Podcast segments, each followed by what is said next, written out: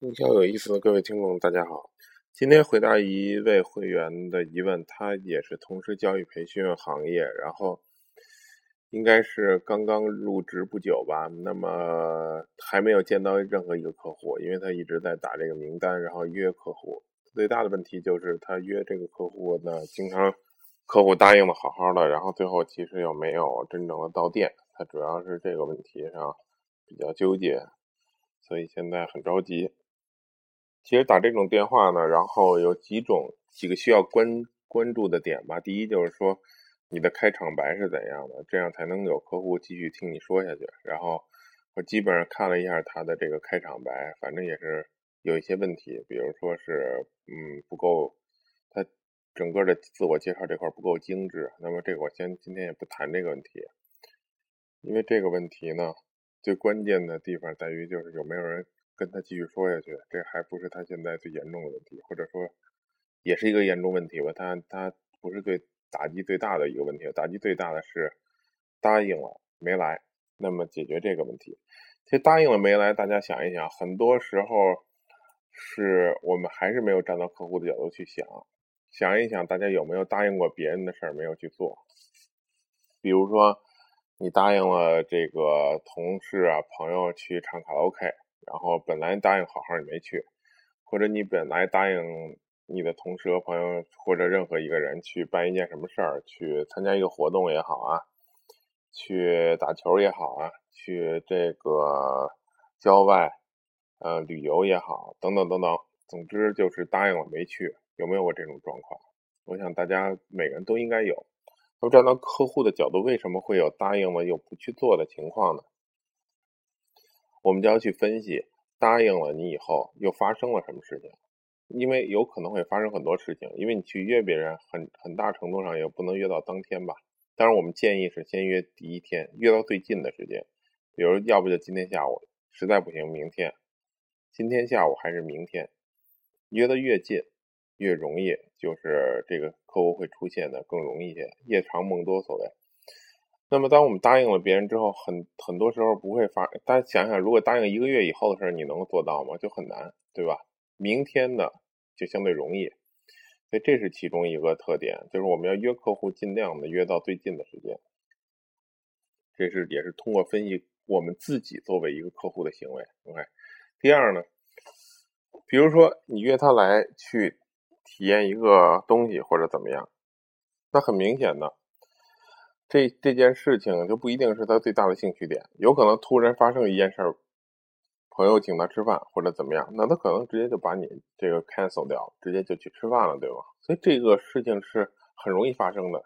也就是说，当我们约别人的时候，这个利益点的体现就很重要。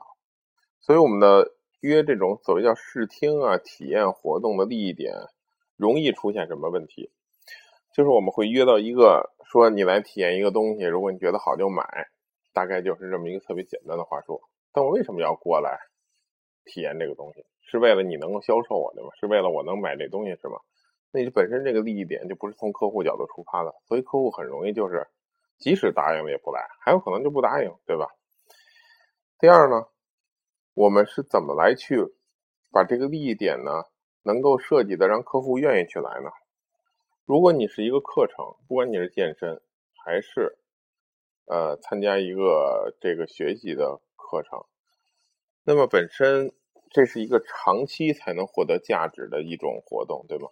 就是我来一次体验不到任何好，比如吃饭、唱歌，呃，去玩儿，那这些都是很快就能体验到这种爽快感，很快就能产生价值，对吧？比如说打篮球吧，假设说，那如果打一次玩一玩，那我可能很愿意去。然后你告诉我这是长期训练的一部分。然后要把我练成什么样，那我可能就不一定愿意去，因为我去这一次是没有意义的。就像学语言也是，我学一次英语有什么用？听多长时间的课也学不好，对吧？那是一个需要长期的过程。所以这个时候客户就会打退堂鼓，就会想，那我就不去了，对吧？就去一次也没什么用，然后你还得在那销售啊，很麻烦。所以这个时候我们一定要把利益点明确化，比如说三个利益点，这个要根据你的产品去设计，我没法帮你去设计。但是其中的利益点一定要有迅速的利益点，也就是说这一次体验活动或者是这一次的这个考察活动能够带来什么价值？比如说有专家来讲座，比如说给你孩子解决一个什么问题，比如说有专业的老师来给你解决一个个性化的问题，对吧？那么这些，比如说作为一个呃学习或者培养孩子方面的讲座和指导，那么这个时候这个立点就变得很很很紧了，变成了这一次来就能获得的价值，而不是说这一次是为了你来。卖他东西，或者说是要长期学习，花很多钱，一万多块钱、两万块钱、三万块钱，要学一年、两年、三年的这样一个价值，而说到场这一次你就能获得什么？比如说举个例子，如果我们办一个减肥班，我经常说，那我们说让你一个月减二十斤，怎么样？这个很容易约人吗？还是说我让你只来这第一次体验课就能减二两，或者能减五两肉？比如说，那明显是第二种。更有价值。不管你用什么方法，你可能虐我，可能就让我脱水，或者说是就是怎么怎么样，或者很痛苦。但总之来这一次我就有价值，对吗？但你说那个长期那个很麻烦的，对吗？所以第二种这种很紧紧急的能够实现价值的，就非常适合于约访。就这个这样的 show up rate 就很高，很多人就会真正的到场，而不是像第一种那种，即使答应了。出现任何一个有娱乐性质的事儿，或者有一个别的事儿，都会让你这个重要性降得很低。好，这是一点。第三点呢，我们要去追访，就是不要说约了以后，比如约到三天以后或者五天以后，这五天我们不联系了。那么这几天一定要保持联系，要留下这个所谓说话茬儿，要留下这个能联系的可能性。比如我来跟您联系什么什么，要留活口，这叫打电话。那么到。这个至少打三通电话吧，约访电话，提前一天的电话，第二天早上的电话，对吗？第二天早上，比或者说第二天就是来之前的电话，那么可以还得问他还有具体的细节，比如说我们要问您到哪儿了，而不是说您出没出门，出门出门就根本就不出来了。但这都是很细节的问题了。